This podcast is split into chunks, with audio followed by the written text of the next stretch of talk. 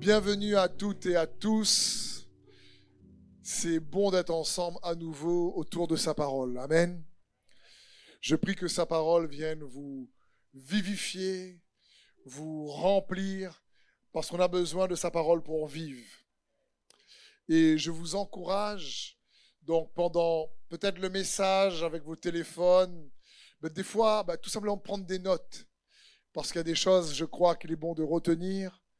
Les messages sont aussi sur YouTube en vidéo, et de revenir sur des choses qui nous parlent personnellement, parce que dans cette série sur la croissance, on a beaucoup de choses ensemble à apprendre et à recevoir, parce que c'est le cœur de Dieu pour nous. Amen.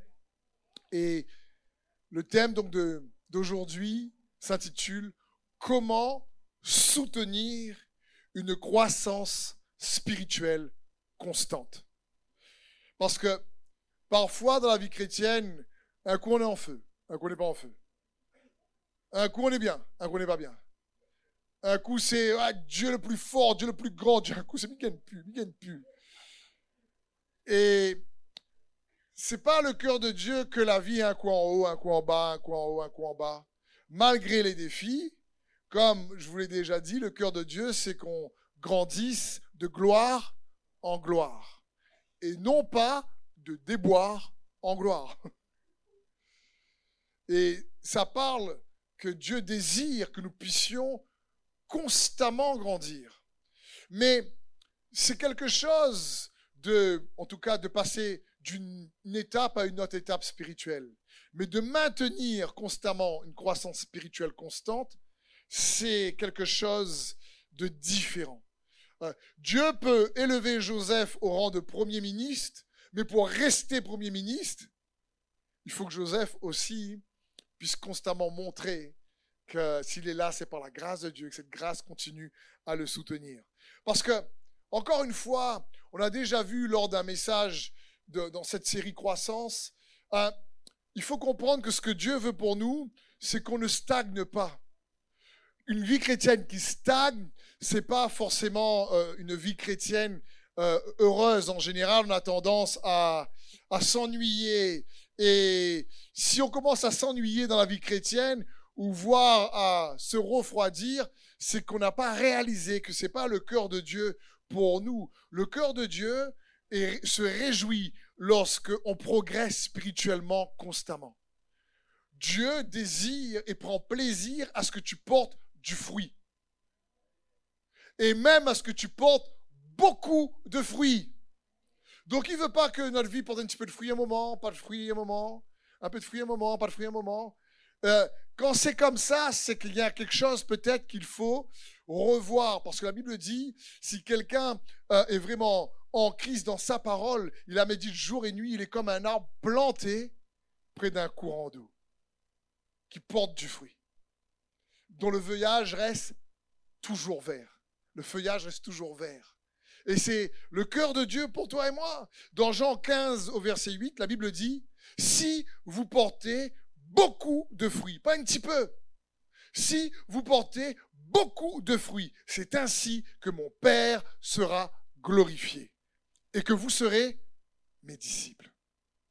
Donc comprends bien mon frère, ma sœur, le cœur de Dieu pour toi, c'est que tu portes beaucoup de fruits. C'est pas juste un coup de temps en temps, un coup là. ah, mon frère, on a 10 ans de ça. Là, on avait de fruits. Là, on connaît plus trop en ce moment.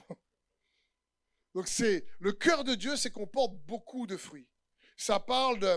Il est honoré lorsque tu progresses, si tu préfères. Il est honoré lorsque tu grandis spirituellement parlant. Au verset 16, la Bible dit dans le même chapitre, Jean 15, ce n'est pas vous qui m'avez choisi, mais moi je vous ai choisi et je vous ai établi afin que vous alliez et que vous portez du fruit et que votre fruit demeure, afin que ce que vous demandez au Père en mon nom, il vous le donne. Donc on voit même que l'autorité dans la prière, lorsqu'on demande pour qu'on reçoit, est aussi en lien, en rapport avec le nombre de fruits qu'on produit ou qu'on porte. C'est important pour nous de comprendre ça. C'est le cœur de Dieu c'est pas qu'on stagne. C'est pas qu'il y a un coup en haut, un coup en bas, malgré les défis de la vie. c'est son désir. Écoutez cette prière magnifique de l'apôtre Pierre, Paul plutôt, dans Colossiens 1. Il va dire à partir du verset 9, dans la deuxième partie du verset, il va dire ceci. Nous lui demandons qu'il vous fasse connaître pleinement sa volonté, en vous donnant par le Saint-Esprit une entière sagesse et un parfait discernement. Ainsi, vous pourrez avoir une conduite digne du Seigneur et qui lui plaise à tout égard car vous porterez comme fruit toutes sortes d'œuvres bonnes, et vous ferez des progrès dans la connaissance de Dieu. Dieu vous fortifiera pleinement à la mesure de sa puissance glorieuse. Est-ce que vous pensez que la mesure de sa puissance glorieuse est vraiment forte? Ben oui. Et la Bible dit ici, Dieu vous fortifiera pleinement à la mesure de sa puissance glorieuse pour que vous puissiez tout supporter et persévérer jusqu'au bout, et cela avec joie. Waouh Pas persévérer jusqu'au bout en faisant pitié.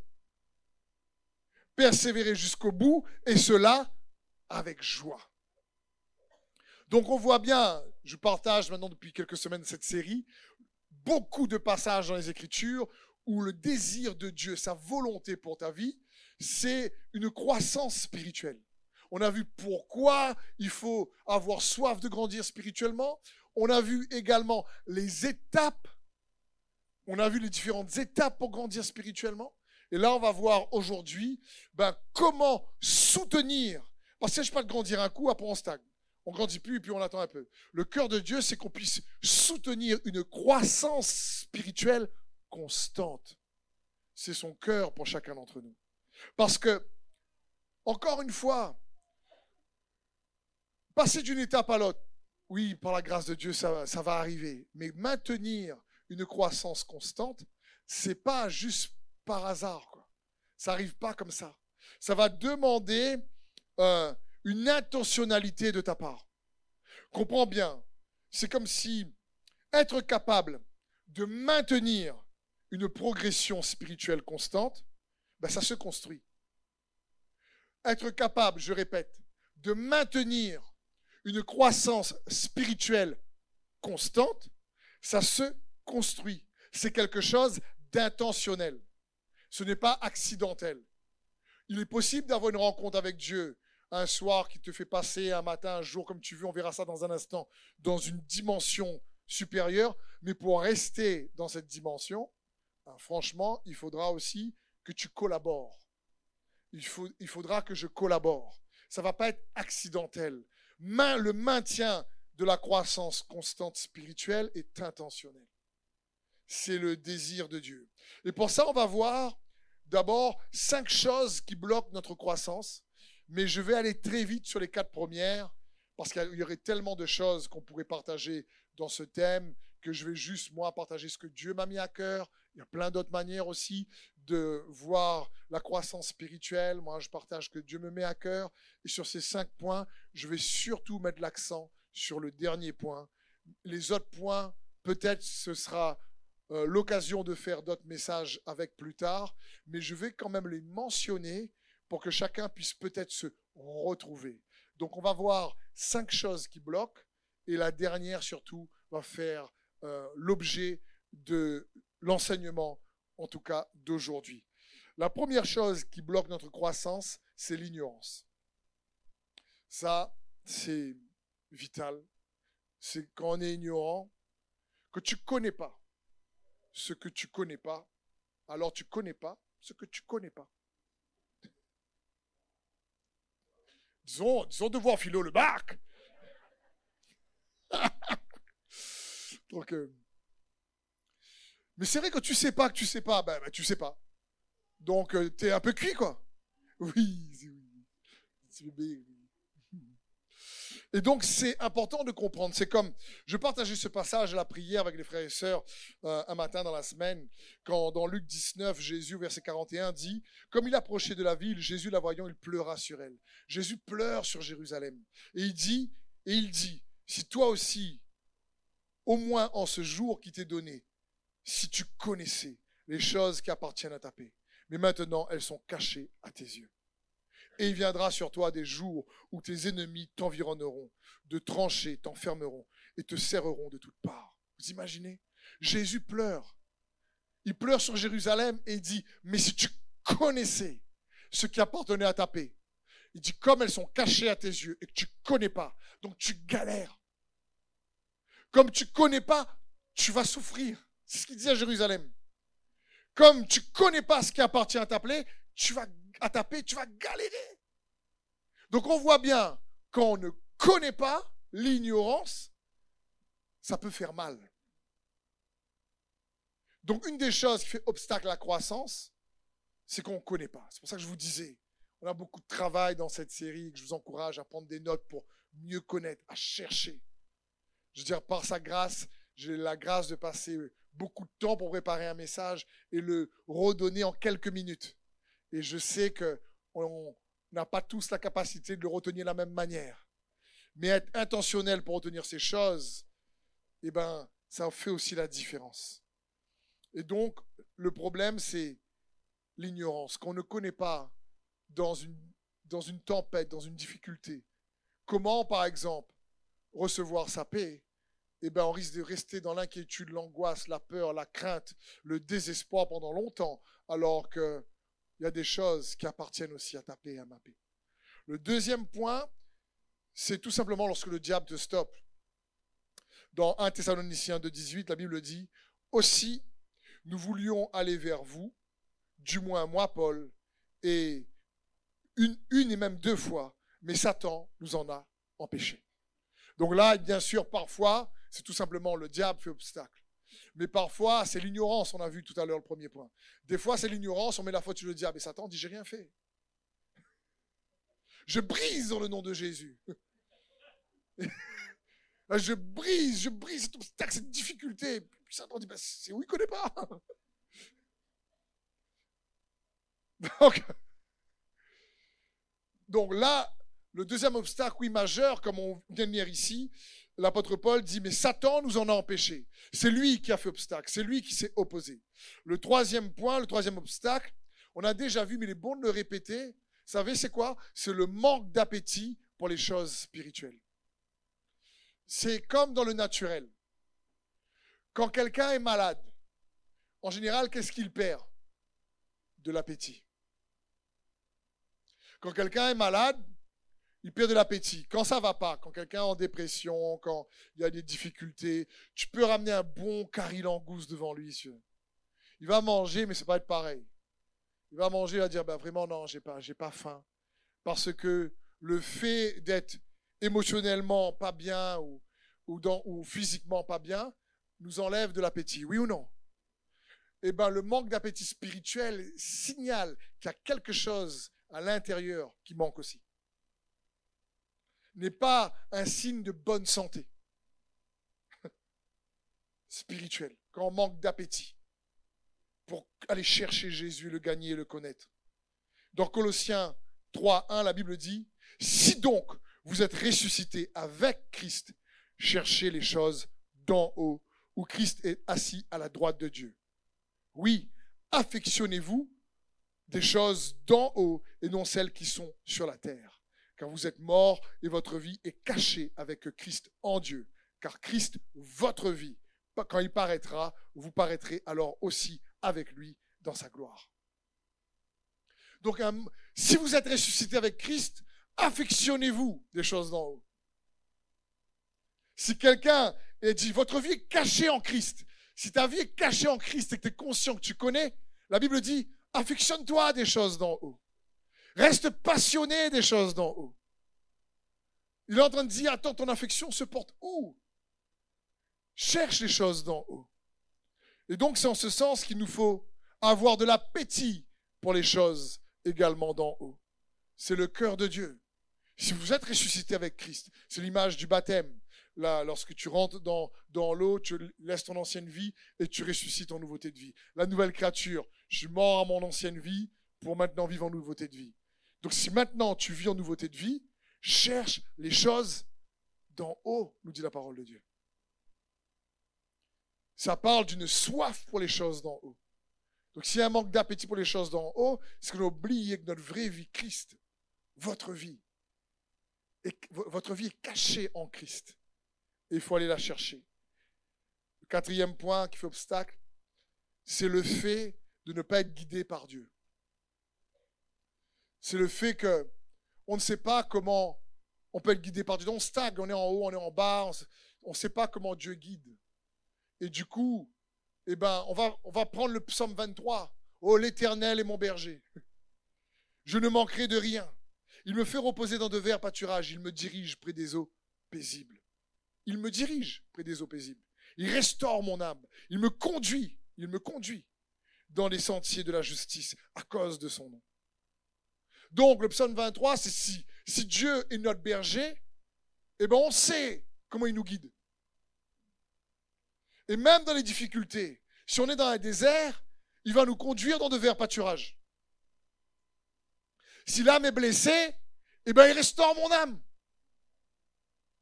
C'est dans ce sens. si tu as vécu une situation injuste, eh bien, il me conduit dans les sentiers de la justice. À cause de son nom. Donc, des fois, on stagne ou on est avec une vie de haut et bas parce qu'on ne sait pas comment réellement laisser Dieu nous guider. Comment Dieu doit nous conduire. Parce que le cœur de Dieu, c'est de nous conduire. C'est de guider chacun d'entre nous. Mais comment faire pour se laisser guider par Dieu? Ça aussi, ça peut être un obstacle.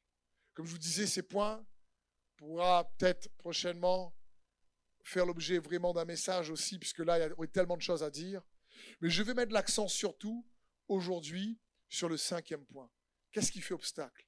Le cinquième point, c'est le fait de ne pas chercher à être robuste, si tu préfères, fort spirituellement. C'est très important de comprendre ça. En tant qu'enfant de Dieu, on doit chercher, on doit désirer être robuste et fort spirituellement. Vous savez, comprenons bien, le premier Adam, avant qu'il pêche, avant que le péché rentre, ce qu'on ne comprend pas, c'est que le premier Adam n'était pas comme toi et moi.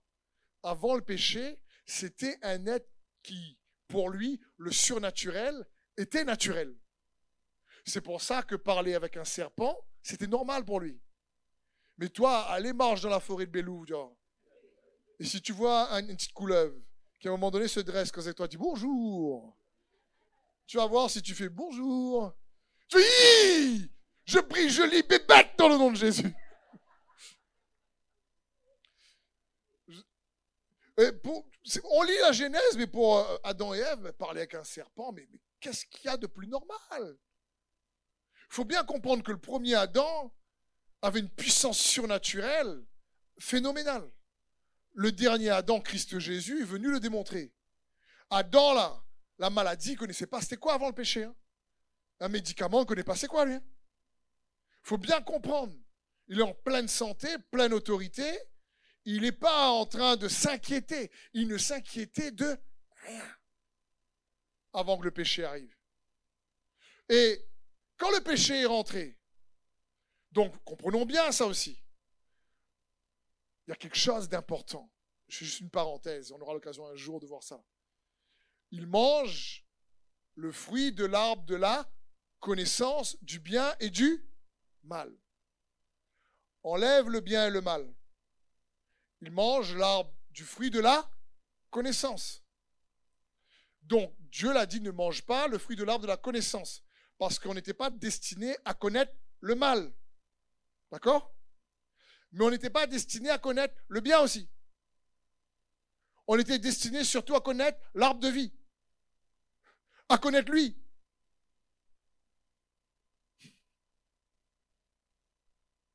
Il faut bien comprendre, on était destiné à connaître lui. Et il a dit, le jour où tu manges le fruit de l'arbre de la connaissance du bien et du mal, alors tu mourras. Mais ma question c'est, est-ce que Adam est mort directement lorsqu'il a mangé le fruit de l'arbre de la connaissance du bien et du mal? Est-ce que la seconde qui a suivi, il est mort? Non, ça a pris des années, des années, des années, des centaines d'années. Des résistants. Et il faut bien réaliser, qu'est-ce qui est mort alors en Adam? C'est son esprit. C'est son esprit qui est mort. La Bible dit que l'homme est composé de trois parties, esprit, âme et corps. Et la mort n'est pas la cessation de l'existence, c'est coupé de la vie. Son esprit était coupé de la vie, de la communion avec Dieu. L'environnement pour lequel on a été créé, c'est la gloire de Dieu. Mais tous sont péchés et sont privés de la gloire de Dieu. Mais le Fils est venu et dit, je leur ai donné la gloire que tu m'as donnée. Pour qu'on puisse avoir accès. C'est comme quand tu sors un poisson dans l'eau. Est-ce qu'il meurt tout de suite? Non, il faut attendre quelques secondes. Il ne meurt pas tout de suite. C'est pareil quand l'homme est sorti de la gloire de Dieu, de la communion avec Dieu, il est mort quelque temps après. C'est son esprit qui est mort. Mais quand on accepte Jésus-Christ, qu'est-ce qui se passe? Qu'est-ce qui est né de nouveau? Notre esprit. Quand la Bible dit que celui qui est en Christ, toutes choses anciennes sont devenues passées, et ainsi toutes choses redeviennent nouvelles. Parce que celui qui est en Christ est une nouvelle créature. Mais franchement, quand je te regarde, si je t'ai connu avant, physiquement, tu n'as pas changé. Non, oui ou non? Tu t'es amélioré peut-être. Parce que Jésus améliore toujours un peu. Mais physiquement, on ne dirait pas que tu es une nouvelle créature. Que tu arrives avec des gens que tu connais, tes amis ou de la famille qui, qui, te connaissent d'avant, et tu dis, je suis une nouvelle créature en Jésus-Christ. Tu leur dis ça, ils disent, n'importe quoi. Ça, tu t'imagines, tu te convertis, tu arrives, tu dis, tu vois ce qu'il y a de nouveau en moi? Tu es parti au coiffeur, tu t'es coupé les cheveux, j'ai pas attaché une nouvelle garde-robe, je veux dire. C'est l'intérieur qui est renouvelé, c'est l'esprit. Et c'est l'esprit qui est en communion avec le Saint-Esprit. Et c'est dans notre esprit qu'on a reçu le Saint-Esprit. C'est notre esprit qui a été vivifié. La Bible dit que le premier Adam est devenu une âme vivante, mais que le dernier Adam est devenu un esprit vivifiant. Donc, quand on est en Jésus-Christ, l'esprit reprend vie. Comme on va prendre la communion tout à l'heure, la communion, ça nous permet, à nouveau, on a la capacité, par le sacrifice de Jésus-Christ, sa mort et sa résurrection, d'être en communion avec celui qui est la vie. Donc c'est important pour nous de comprendre que la première chose qu'on doit apprendre en tant qu'enfant de Dieu, pour grandir spirituellement, c'est de devenir robuste dans notre esprit. C'est l'esprit d'un homme ou d'une femme qui fait, si vous préférez, sa stature, son envergure. C'est pas, c'est pas si tu fais 3 mètres de haut. Ce que tu sois euh, euh, réellement costaud, mince, grand, petit, la dimension d'un homme pour Dieu se mesure à son esprit. Et c'est pour ça que la Bible dit, par exemple, pour Jean-Baptiste, dans Luc 1, 80, Or l'enfant croissait et se fortifiait en esprit. Il demeura dans les déserts jusqu'au jour où il se présenta devant Israël. Et c'est ce que la parole de Dieu dit même pour Jésus. L'enfant grandissait en sagesse et en stature, c'est-à-dire en robustesse, en force et en grâce devant Dieu, devant les hommes. Et la première chose quand on rencontre le Seigneur, c'est ensuite de prendre un parcours qui va nous faire, qui va faire en sorte qu'on va devenir de plus en plus robuste spirituellement.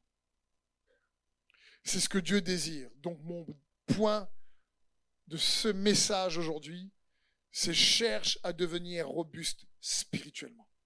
Là aussi, il y aurait beaucoup de choses à dire, mais je vais surtout m'appuyer sur deux versets qui nous montrent les étapes avant de devenir puissamment robuste.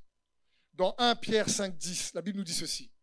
Le Dieu de toute grâce vous a appelé en Jésus-Christ à sa gloire éternelle.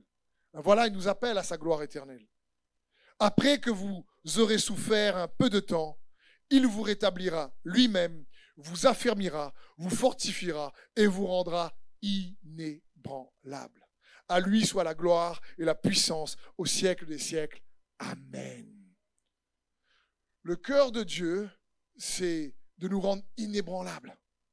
Mais on voit là qu'il y a un, un process ici, nous montre l'apôtre Pierre. Le premier, c'est pas forcément le plus agréable lorsqu'on entend après avoir souffert peu de temps. Quand on lit le verset, on, se dit, nous, ça aurait été bien, ça ne serait pas dedans. Après avoir souffert peu de temps. Pourquoi c'est important? Parce que les lieux, les moments de peine et de souffrance dans nos vies sont des moments réellement de remise en question. La souffrance dans la vie te rend meilleur ou pire. c'est pas en réalité la souffrance le problème, c'est ce que tu en fais.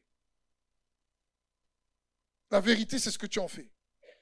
Parce que d'autres frères et sœurs passent la même chose que toi, traversent les mêmes difficultés sur terre. Vous prenez dans une famille des frères et sœurs qui ont traversé les mêmes difficultés dans l'enfance. Un peut être, ça peut lui rendre meilleur et plus fort dans son esprit, et l'autre peut être traumatisé à vie. Malheureusement. Donc, après avoir souffert peu de temps, pourquoi? Parce que si tu préfères le lieu de souffrance, le temps de souffrance est un temps où on doit découvrir la valeur de sa présence. C'est un temps où tu te dis, waouh, je dois apprendre à dépendre vraiment de Dieu, moi je ne suis pas capable. C'est un temps où tu admets tes limites. Vous savez, quand on parle le brisement, vous savez, quand Dieu dit qu'il aime un esprit brisé, c'est pas parce que tu es brisé qu'il aime. Le, moment de brisement, c'est pas parce que quelqu'un peut être brisé, mais amer et rebelle.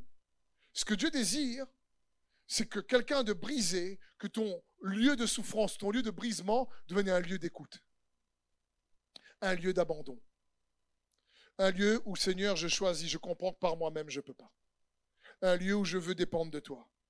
Et quand tu arrives dans le moment de souffrance, à ce point-là, ce point où tu réellement dire Seigneur, je me décharge sur toi, j'y arrive pas. C'est là que tu les cours ton temps de souffrance. Quand tu continues à le garder, à dire non, moi, il ne pas, tiens, beau pas. moi tout bon monde Il m'énerve tous, traduction. Que tu restes là-dessus, tu gardes par tes, par tes propres efforts, et le temps de souffrance perdure. Parce qu'au lieu que le brisement produit l'abandon, le brisement produit la rébellion. Et encore une fois, la souffrance a la capacité de nous rendre meilleurs ou pires. Et personne n'est exempt de souffrance. Mais l'apôtre Pierre dit, mais le Dieu de toute grâce vous a appelé à réellement partager sa gloire en Jésus-Christ. Après que vous ayez souffert peu de temps. Pourquoi? Parce que l'apôtre Paul avait compris, lui. Lui, il avait encore un, autre niveau de compréhension. Lui, il a compris que la souffrance, en réalité, était une opportunité pour lui pour prendre du poids spirituel, être plus fort spirituellement. Il a dit ceci, car nos légères afflictions du moment présent, dans 2 Corinthiens 4, 17, produisent pour nous, au-delà de toute mesure, un poids éternel de gloire, parce que nous regardons point aux choses visibles, mais à celles qui sont invisibles. Car les choses visibles sont passagères et les choses invisibles sont éternelles. Comprends bien, quand tu as un conflit avec une personne, si tu vois uniquement toi et la personne, tu n'as pas compris. Il n'y a, pas que toi et la personne dans la situation. car nous ne regardons pas aux choses visibles, mais aux choses invisibles. Car nous n'avons pas à lutter, l'apôtre Paul lui va dire, contre la chair et le sang. C'est notre perception à un moment donné de l'adversaire ou, de l'adversité doit être renouvelée. Sinon, au lieu que l'affliction produise un poids de gloire, elle va produire un poids de déboire. C'est plus compliqué. Et c'est pas ce que Dieu veut. Donc, oui, ce premier mot, après que vous ayez souffert peu de temps, mais moi, je veux t'encourager. Il faut que ce soit peu de temps. Peut-être que ça fait mal sur le coup. Peut-être que ça fait mal un jour. Peut-être que ça fait mal une semaine. Allez, tire jusqu'à un mois. Allez, deux mois. La guerre. Je veux dire, si tu t'aimes un petit peu toi-même, bah arrête de te faire du mal. Tu vas me dire, mais comment? Déchargez-vous sur lui de tous vos soucis juste reçois la parole de Dieu et crois. C'est pas parole de Steve, là. C'est Paul qui dit de légères afflictions du moment. Ce qui est valable pour toi est valable pour moi aussi. C'est dans ce sens. Ne laisse pas la souffrance te rendre pire, mais fais en sorte qu'elle produise un poids de gloire et te rende meilleur. Après, on a vu, il parle, il vous rétablira lui-même. Donc, une fois que tu as compris que cette souffrance-là, elle peut produire du poids en toi, il va te rétablir. Le mot rétablir, c'est le mot catérizo, qui a donné, par exemple, en français, le mot cathéter. C'est pour enlever ce qui n'est pas bien. Ça parle, il veut, il veut nous restaurer en enlevant ce qui n'est pas bien et nous, nous, nous, nous, nous équiper, nous réconforter. Il veut, il veut réellement euh, nous rendre plus forts, nous restaurer, c'est-à-dire qu'il ne veut pas ensuite que tu sois toujours en réaction par rapport à des traumatismes ou des peurs passées. Parce que tu as vécu, par exemple, une trahison passée, du coup, tu es constamment dans la peur. Et à un moment donné, du coup, dès que tu rencontres une autre personne, elle te fait penser à l'ancienne personne, mais tu ne connais pas la nouvelle personne, et tu vas l'examiner toujours par le filtre de la peur de ce que tu as vécu, et du coup, ça va toujours réellement obscurcir et mettre un filtre devant ta perception. Et il veut restaurer. Il veut restaurer. C'est son cœur. Ça me fait penser, par exemple, lorsque l'apôtre Paul, dans le livre des Actes, au, chapitre 9, il s'appelait Saul à ce moment-là, Saul de Tars, et qu'il est envoyé pour aller tuer les chrétiens à Damas. Et là, il arrive sur le chemin, en route sur le chemin, il rencontre Jésus, et il devient aveugle pendant trois jours. Et malgré tout, on l'emmène à Damas. Et là, Dieu apparaît à un de ses disciples qui s'appelle Ananias. Et il dit, Ananias, va prier pour Saul de Tarse. Et Ananias vient. Hein? Au départ, Ananias dit pas, ouais, c'est une bonne idée. Il faut bien comprendre, nous on lit l'histoire. C'est génial. Ananias, il dit, hein? Il dit, Seigneur, peut-être que tu connais pas, j'aime bien. Mais on a entendu que ce gars-là, il est venu à Damas avec des autorisations juste pour nous tuer. Et tu me dis à moi d'aller voir celui qui veut nous tuer. faut bien comprendre.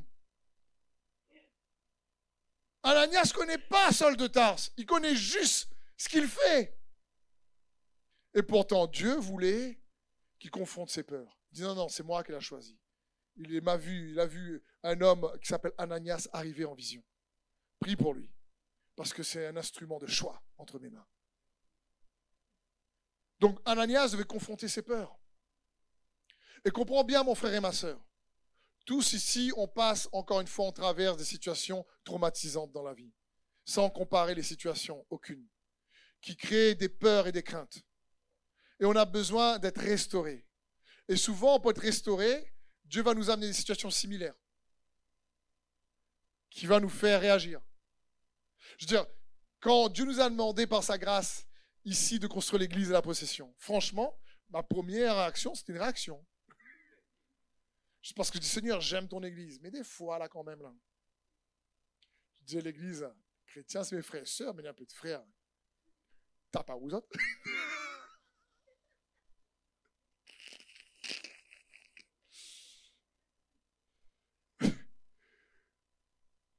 C'est que tout l'amour que j'ai pour l'Église, c'est une réalité, d'accord? Je veux dire, c'est comme ça.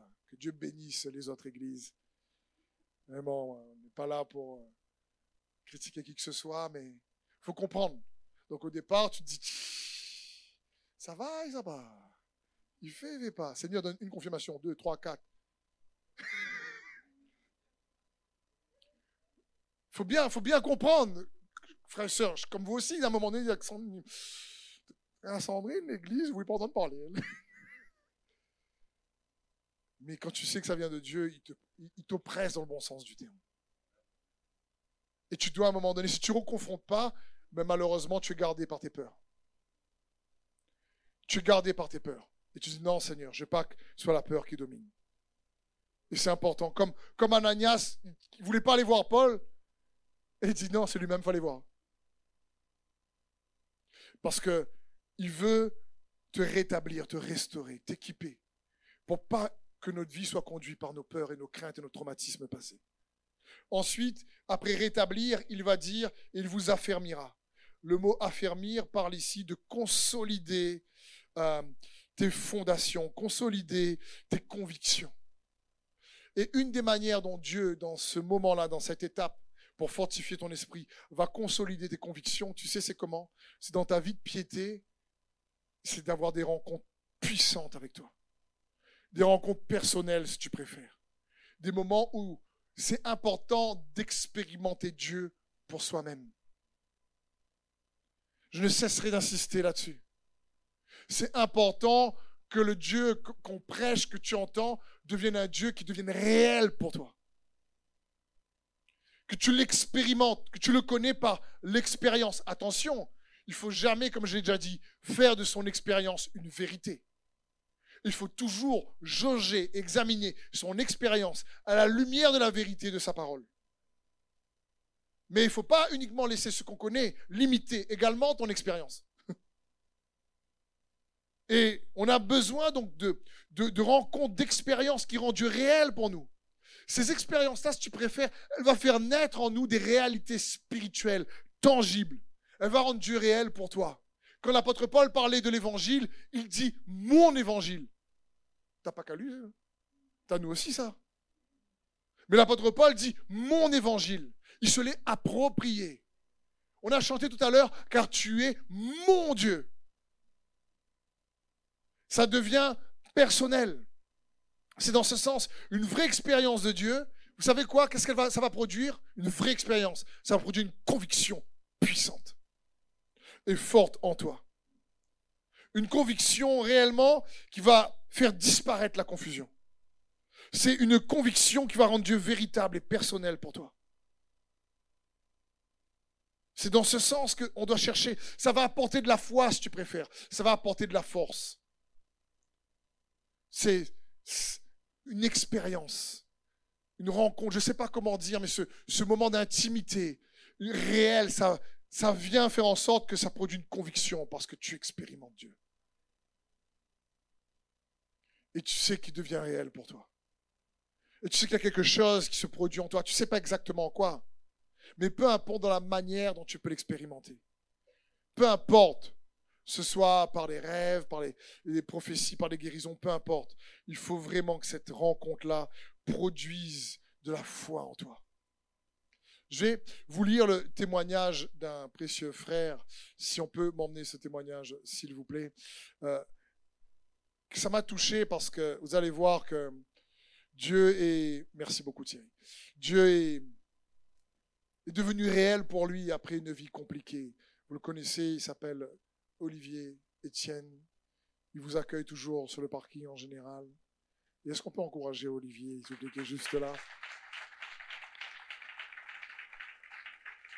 Écoutez bien ceci. Il y a trois ans, j'ai rencontré Dieu. Il y a eu beaucoup de souffrances. J'étais perdu. J'étais sous l'emprise de l'alcool, de la cigarette, et j'étais malade, spirituellement et physiquement. Pendant cinq ans, je ne partageais plus rien avec personne. Je n'avais plus de vie sociale. Cinq ans.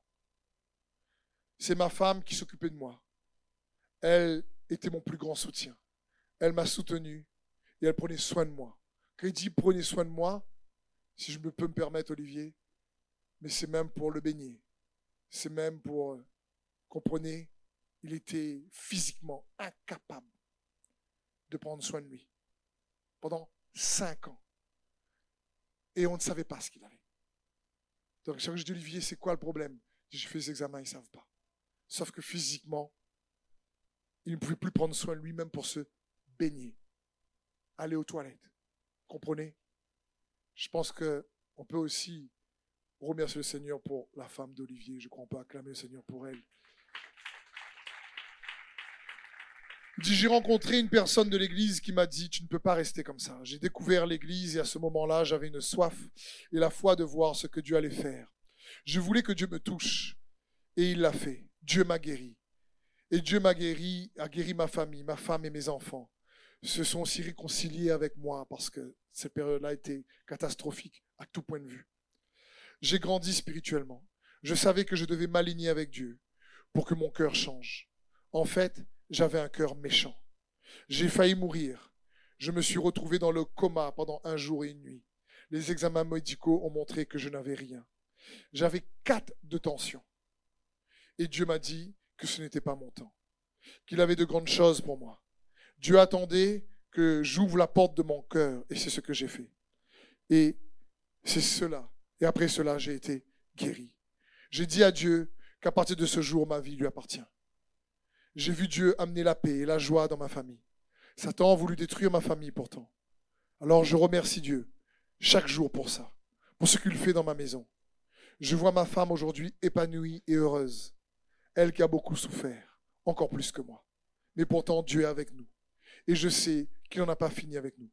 Aujourd'hui, je désire que ma vie soit un témoignage pour ma famille, ma famille d'église, ma maison. Dieu prend son temps, mais il fait bien les choses. Amen.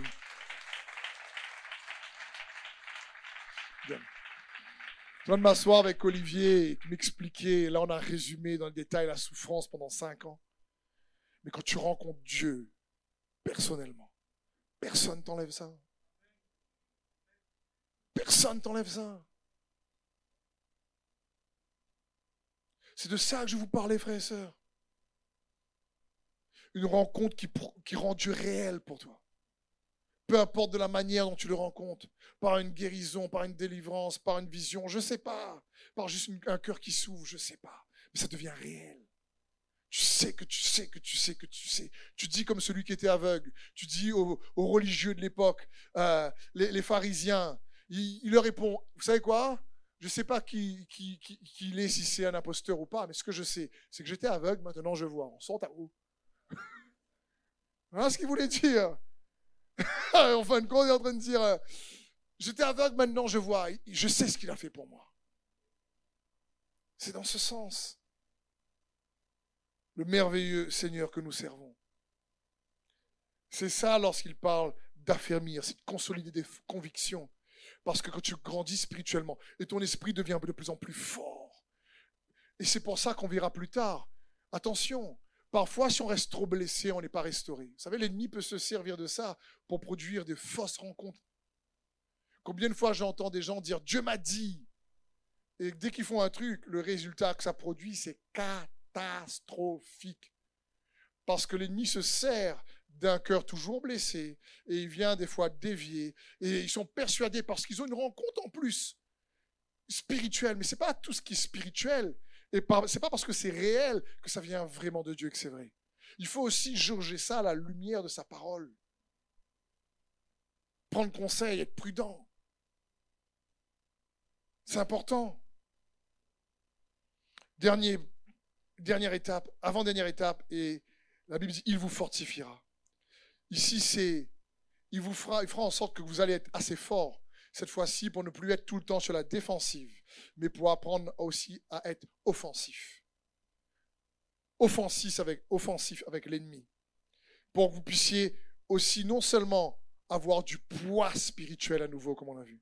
Vous connaissez cette histoire dans le livre de Daniel, lorsque le fils de Nabucodonosor, euh, Balthazar, euh, qui avait fait une fête et avait pris les, les, objets précieux du temple de l'Éternel. Pendant qu'il faisait la fête, la Bible dit qu'une main est apparue sur un mur, devant un mur, et a écrit sur le plâtre de ce mur. Et Daniel arrive pour interpréter, pour résumer l'histoire rapidement, ce qui est écrit. Et dans Daniel 5, on voit ce qui est écrit au verset 25. Voici l'écriture qui a été tracée. Comptez, comptez, pesez et divisez. Voici l'explication de ces mots. Compter, Dieu a compté ton règne, il a mis fin. Peser, tu as été pesé dans la balance et tu as été trouvé léger. Dis avec moi, je veux prendre du poids. Certains font Ouh, ah non, pasteur, faut me perdre un peu de kilos là.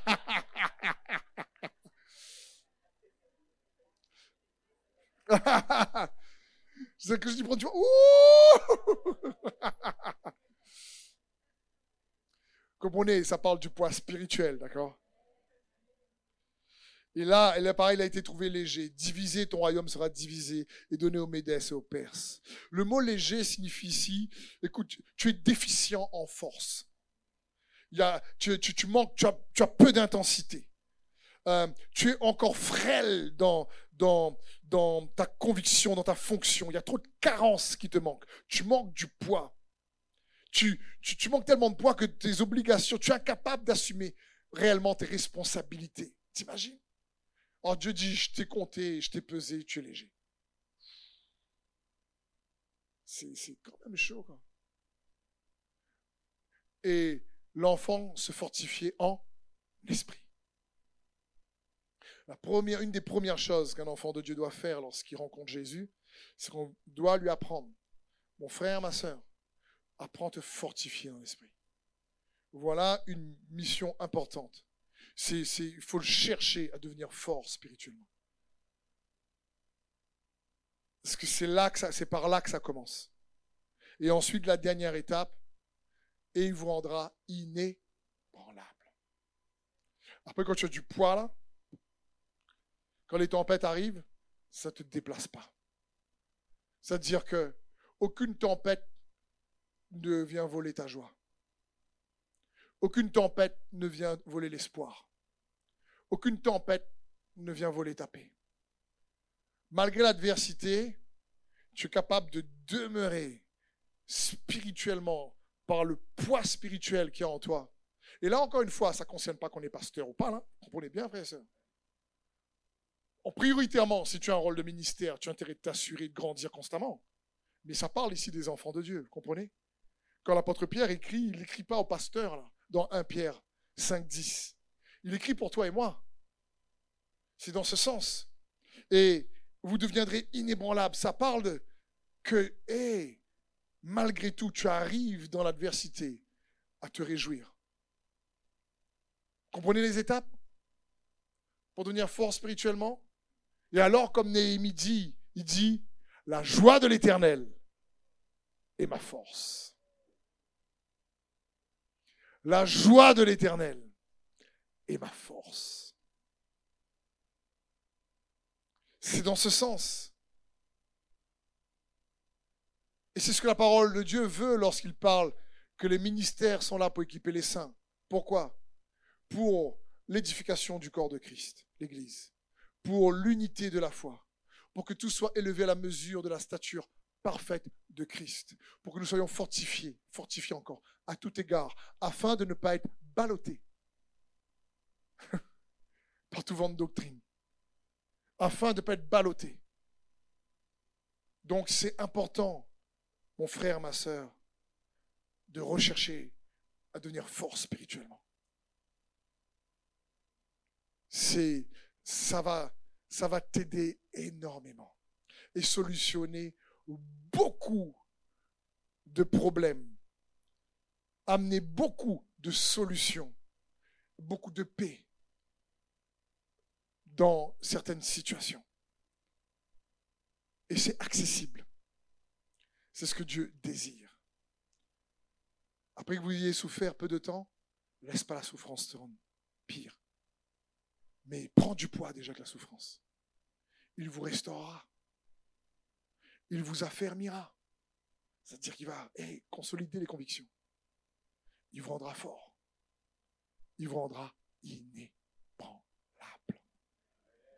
Est-ce qu'on peut acclamer Jésus, frère et C'est son cœur. Père, je te remercie pour ta présence. Loué soit ton glorieux, merveilleux nom. À toi la louange, la gloire et la majesté dans le nom de Jésus. Je prie pour mes frères et sœurs dans ce lieu et tous ceux qui sont derrière leur écran.